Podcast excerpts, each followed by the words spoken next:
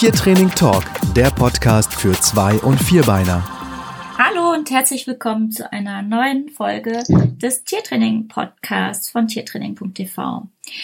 Ich habe heute die Corinna zu Gast und es wird um das Thema Trainerspiele gehen. Also es richtet sich an Hundetrainer vor allen Dingen, aber natürlich auch interessierte Hundehalter. Und ich würde sagen, äh, Corinna, stelle ich am besten einfach erstmal für uns vor, ja? Ja, ja, hallo erstmal vielen Dank, dass ich hier sein darf. äh, mein Name ist, wie du ja schon sagst, Corinna Lenz. Ich bin Hundeerzieher und Verhaltensberaterin. Ich habe eine Hundeschule, bin aber zurzeit in Elternzeit und ähm, habe mit einer Freundin zusammen ein Trainerspiel rausgebracht.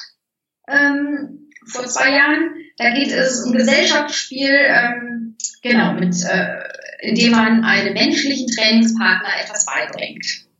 Okay, das klingt auf jeden Fall spannend mhm. und ist auch nicht ganz alltäglich. Ähm, ja, magst du uns da ein bisschen äh, mehr von erzählen? Ja, na klar. Also bei Trainerspielen, da bringt man nicht einem Tier ein Verhalten bei, sondern einem menschlichen Trainingspartner.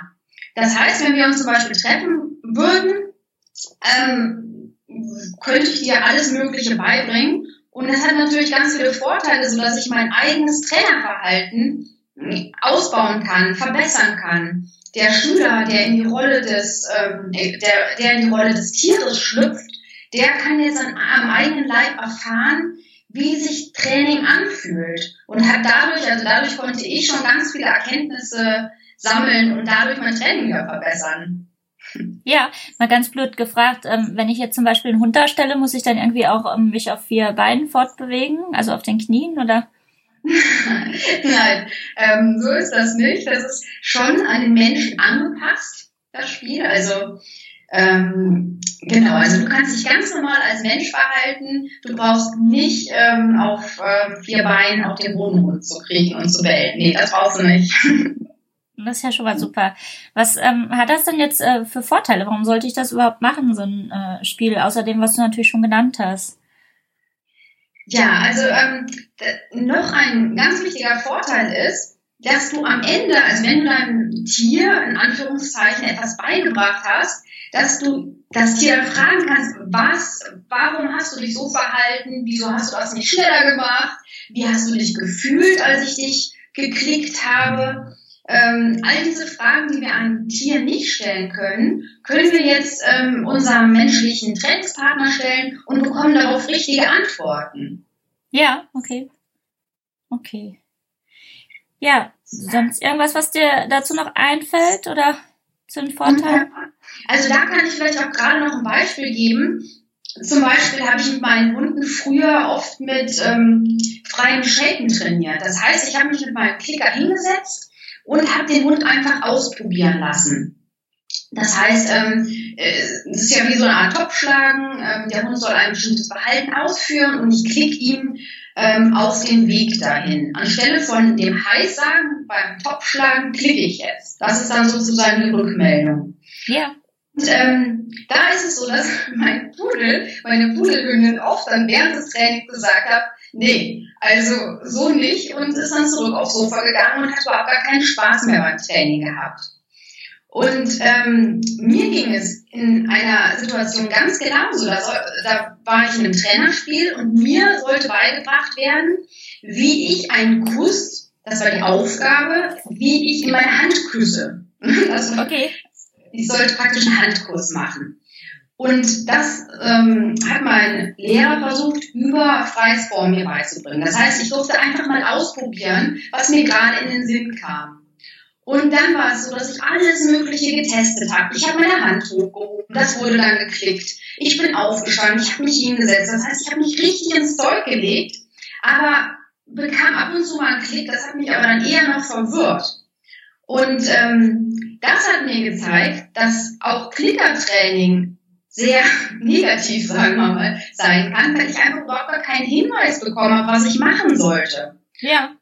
Seit der Zeit habe ich auch gesagt, über freies Form trainiere ich in bestimmten Situationen noch, aber viel lieber trainiere ich jetzt über Tagetraining, dass ich einem, dass ich meinem Tier oder durch Form einfach, dass ich meinem Tier eine Rückmeldung gebe und in ganz kleinen Schritten ihn dahin führe, welches Verhalten er ausführen soll.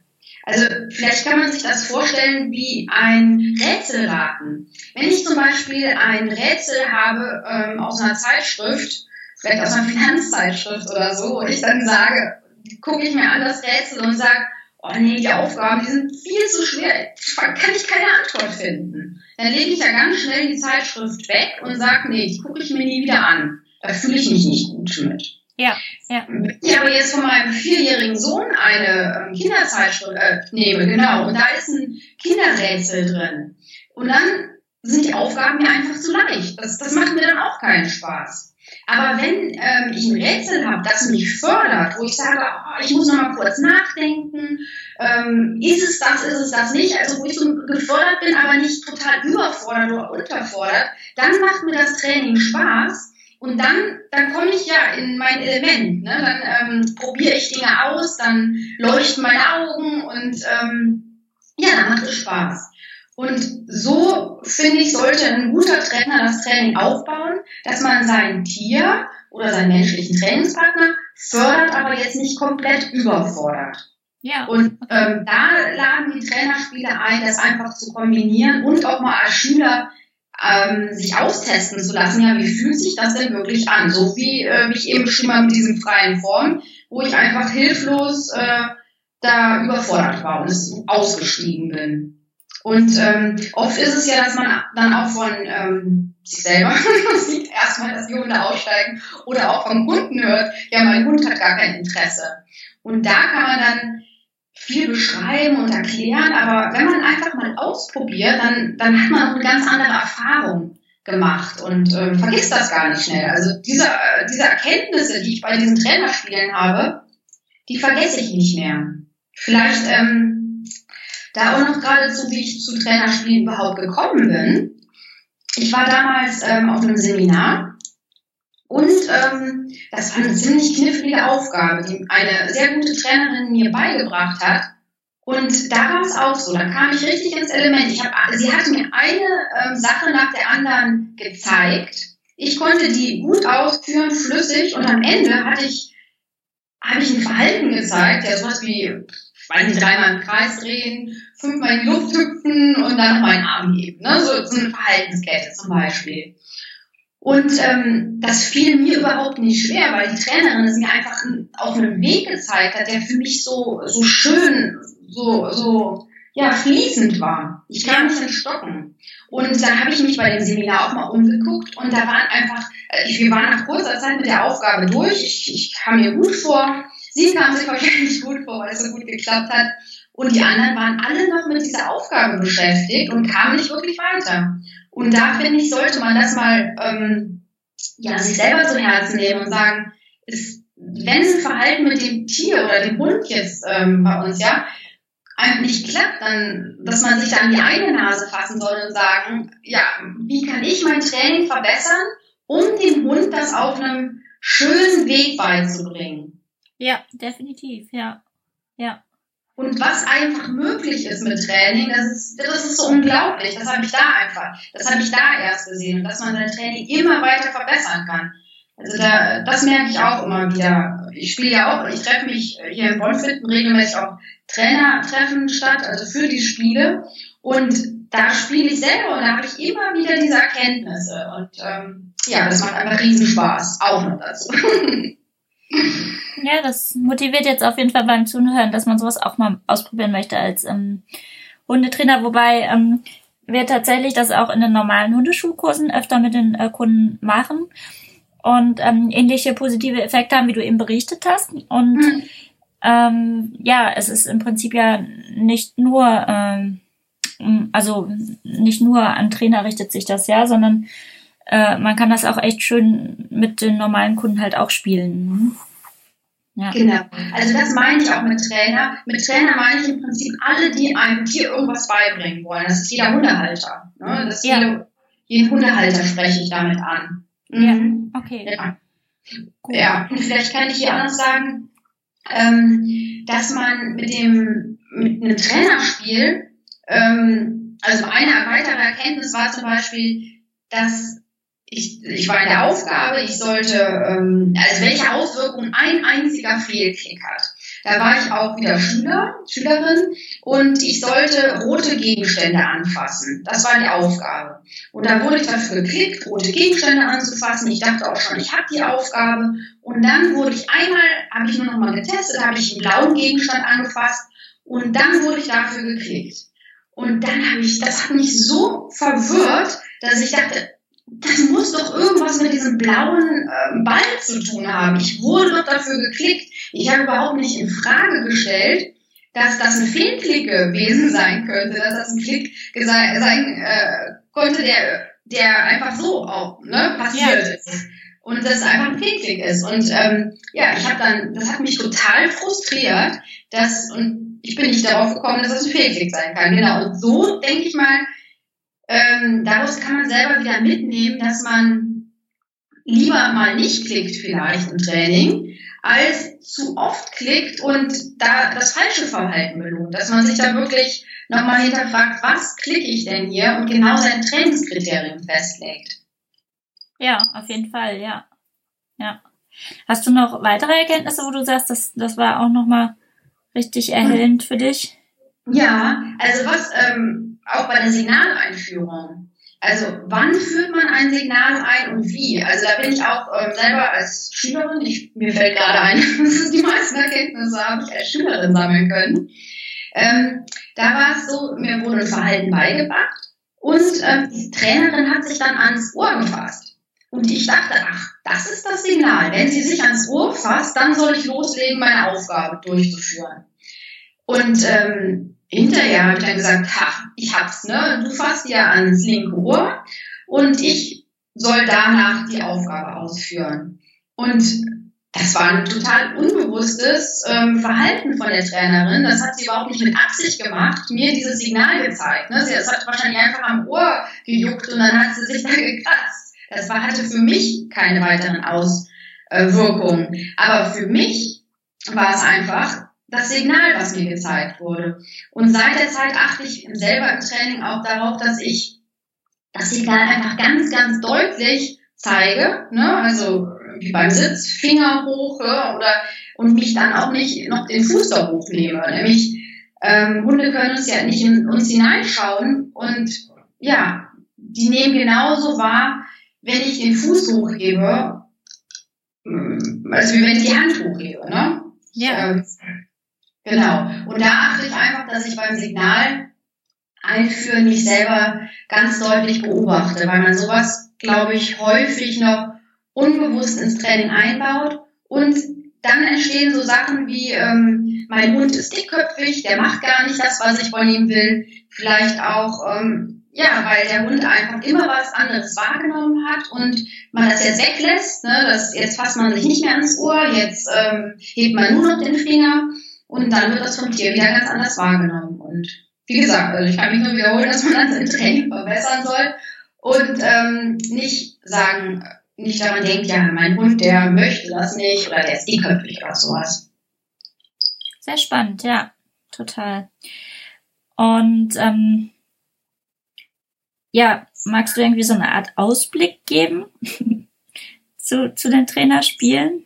Ja, ähm, also was ich noch gerne ähm, loswerden möchte, wäre, dass jeder vielleicht, ähm, dass ich hier dazu inspirieren kann, dass jeder, wenn er eine offene Trainingsfrage hat, dass er das dann ausprobiert und sagt, ich habe jetzt das Problem hier im Training, irgendwie läuft es nicht, dass man dann sagt, ich bin jetzt mal selber Schüler, kannst du mir das Verhalten mal beibringen, einer Freundin oder einem Freund, dass man dann ein, dass man dann in diese Situation schlüpft als Mensch. Das möchte ich ähm, ja mit den Trainerspielen ähm, bewirken. Und ähm, genau, wenn jemand mal sowas machen möchte, kann er natürlich ähm, sich mit Freunden treffen. Einfach, also man braucht ja nicht viel dafür. Ne? Du, du überlegst dir ein Verhalten, ähm, das schreibst du vielleicht noch auf einen Zettel, steckst es in die Hosentasche und bringst deinem Gegenüber dieses Verhalten mit einem Klicker bei. Da, da kann jeder sofort loslegen. Gut, man braucht natürlich dein Spiel noch dafür. das macht ja Sinn. Ne? Naja, also mein Spiel, das ist, das ist natürlich, das braucht man jetzt nicht unbedingt, um mit Trainerspielen ähm, anzufangen. Erstmal braucht man wirklich nur einen Klicker. Äh, man überlegt sich eine Aufgabe und ähm, bringt seinem Gegenüber diese Aufgabe bei. Wenn man jetzt natürlich, ähm, jetzt komme ich vielleicht zu meinem Spiel ein bisschen ausführlicher, wenn man jetzt wirklich äh, richtig einsteigen will, kompliziertere Aufgaben haben möchte, ähm, dann gezielt über ähm, freies Shapen, Target-Training, Locken und da richtig in die Tiefen einsteigen möchte, dann kann ich mein, ähm, und Wiebkes, ähm, Wiebke Deutsch hat das mit mir zusammen entwickelt, dann kann ich unser Spiel sehr empfehlen. Das ist dann in so einer Art ähm, Gesellschaftsspiel ähm, ja, verpackt, diese ganzen Traineraufgaben. Und da spielen auch zwei Teams gegeneinander oder vier Teams gegeneinander. Das kann man gut mit seinen Bundesschulkunden spielen. Und ähm, da gibt's auch Gegenstände, die im Spiel sind. Das ist ein richtiges Gesellschaftsspiel. Aber um erstmal loszulegen und auszuprobieren, da braucht man wirklich erstmal nur einen Klicker und ähm, eine Aufgabe. Okay, wo du das gerade so sagst, würde sich das denn zum Beispiel eignen für ein Sommerfest oder sowas? Ja, also auf Messen haben wir das auch schon gespielt, dass man wirklich dann sich leichtere Aufgaben überlegt, ähm, die einen, die einen Schüler dann nicht überfordern, dass man wirklich ganz einfache Sachen hat, wie vielleicht die Hand hochheben.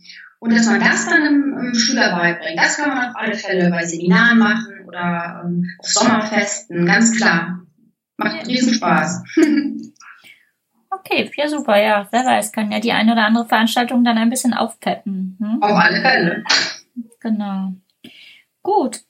Ja, wenn jetzt jemand äh, neugierig geworden ist, also wir stellen natürlich ähm, den äh, Link zum Spiel und so weiter, äh, alles noch äh, auch in die Show Notes rein. Das heißt, das findet ihr auf tiertraining.tv slash podcast. Wenn ihr dann die entsprechende Folge anklickt, dann ähm, findet ihr da alle Links und ähm, was hier so erwähnt wurde. Ähm, wenn jetzt jemand mit dir direkt in Kontakt kommen möchte, wie kann er dich ähm, erreichen? Was empfiehlst du? Also per E-Mail anschreiben zum Beispiel. Man findet meine E-Mail-Adresse auf äh, meiner Website www.corinnalenz.de oder über Facebook, da findet man mich auch unter meinem Namen Genau, das, so kommt man auf alle Fälle ähm, mit mir in Kontakt. Ähm, und ich habe eine Facebook-Gruppe, da, wenn jemand mehr über das Spiel möcht, äh, wissen möchte oder sich austauschen möchte zu Trainerfragen, Trainingsfragen rund um das ähm, Spiel, dann ähm, kann er auch gerne bei uns in der ähm, Gruppe vorbeigucken. Da finden auch Treffen in ganz Deutschland statt mittlerweile. Und vielleicht, ähm, genau, sonst kann man auch selber ein ähm, Treffen veranstalten und dann Leute aus der Gruppe dann einladen. Ja, das ist ja cool. Ja, sehr schön. Gut, dann hattest du mir gleich noch von einem anderen Projekt erzählt, ne? das du auch auf Facebook hast. Ja, also wenn man an alle Trainerbegeisterten, Trainingsbegeisterten, ähm, ich habe eine Trickgruppe auch noch auf Facebook, da trainieren wir jede Woche einen neuen Trick jetzt schon seit mehreren Jahren. Wir haben mittlerweile über 107 Trickanleitungen. Ähm, dazu lade ich jeden ein, ähm, vorbeizukommen. Ich habe da auch mittlerweile einen Trickclub, ähm, in dem ich selber Anleitungen ähm, erstelle per Video und ähm, genau Trainingsbegeisterten da Hilfestellung gebe. Okay, super. Das äh, ja, packen wir einfach auch nochmal bei, bei den äh, Links, würde ich sagen. Mhm. Ja, schön. Mhm. Genau. Ansonsten werden wir ja diese Folge wie immer auf um, ähm, Facebook und so weiter posten. Und wir würden uns natürlich total äh, freuen, liebe Hörer, wenn ihr äh, das kommentiert und eventuell uns auch teilhaben lasst an euren Erfahrungen zu dem Thema. Ähm, genau. Hm. Magst du noch irgendwas sagen? Oder? Ich könnte auch noch in die Shownotes ähm, dir mal gleich ähm, sechs Aufgaben zusammenstellen, die du vielleicht da noch teilst ähm, dass man dann, also wenn man selber vielleicht nicht direkt eine Idee hat, um loszulegen, aber mal direkt anfangen möchte, ähm, sich da inspirieren lassen kann. Und das ist ja eine sehr, sehr coole Idee. Ja, klasse. Mhm, so machen wir das. Sehr cool. Ja, dann äh, möchte ich dir ganz lieb, äh, lieb danken, dass du ähm, uns hier über dieses Thema informiert hast. Ich finde das total äh, spannend und fand das eine äh, super Idee, die du da hattest, dass wir da mal drüber sprechen sollten. Und ähm, ja, ich fand es auch sehr motivierend. Also ich habe jetzt gerade schon beschlossen, ich muss dieses Spiel, glaube ich, auch haben. und ähm, genau, also ganz lieben Dank von meiner Seite und ähm, ja, den Hörern wünsche ich wie immer alles Gute. Ja, vielen Dank. Dankeschön. Tschüss. Tschüss. Weitere Podcast-Folgen und Online-Training für Zwei- und Vierbeiner findet ihr auf tiertraining.tv. Wenn ihr lieber live trainieren wollt, dann besucht doch mal die Hundeschule Pfotenakademie. Unter pfotenakademie.de findet ihr einen Kurs- und Seminarplan zu verschiedenen Themen. Wir freuen uns auf deinen Besuch.